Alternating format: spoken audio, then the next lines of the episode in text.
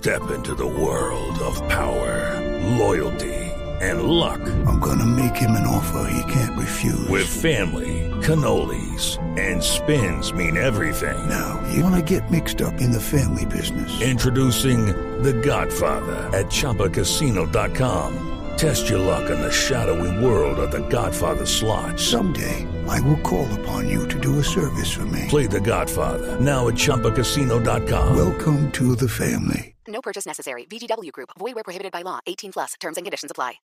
Diego, gracias. Y precisamente vamos a la Casa de Nariño porque el presidente Santos destacó la reactivación de los diálogos de paz con las FARC e hizo nuevas precisiones frente a la propuesta de ampliar de delitos conexos como el narcotráfico al político en el marco de la justicia transicional. Lexi Garay. Hola Juan Camilo, buenas tardes. El presidente Juan Manuel Santos celebró la reanudación de los diálogos en Cuba entre gobierno y FARC a partir de este 10 de diciembre para darle continuidad a las discusiones sobre desescalamiento del conflicto. Además dijo que allí se debatirán cuáles serán los gestos que deberán hacer las partes para lograr ese objetivo. El mandatario también habló sobre la posible inclusión del narcotráfico como conexo a los delitos políticos de las FARC durante el posconflicto. Contrario a lo dicho ayer en un medio radial, Santos aclaró que sus palabras hacían referencia al campo político y no al penal, pues este último le corresponde a la justicia transicional.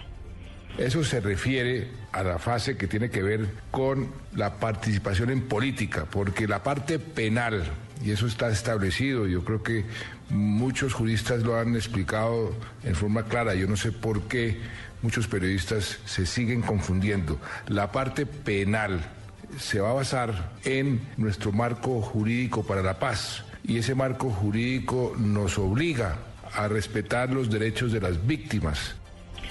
Santos aclaró que no se trató de una propuesta, sino de una sugerencia para que el país empiece a debatir en torno a ese aspecto que posiblemente llevaría a que los guerrilleros puedan participar en política pese a sus procesos por narcotráfico. Lexi Garay Álvarez, Blue Radio.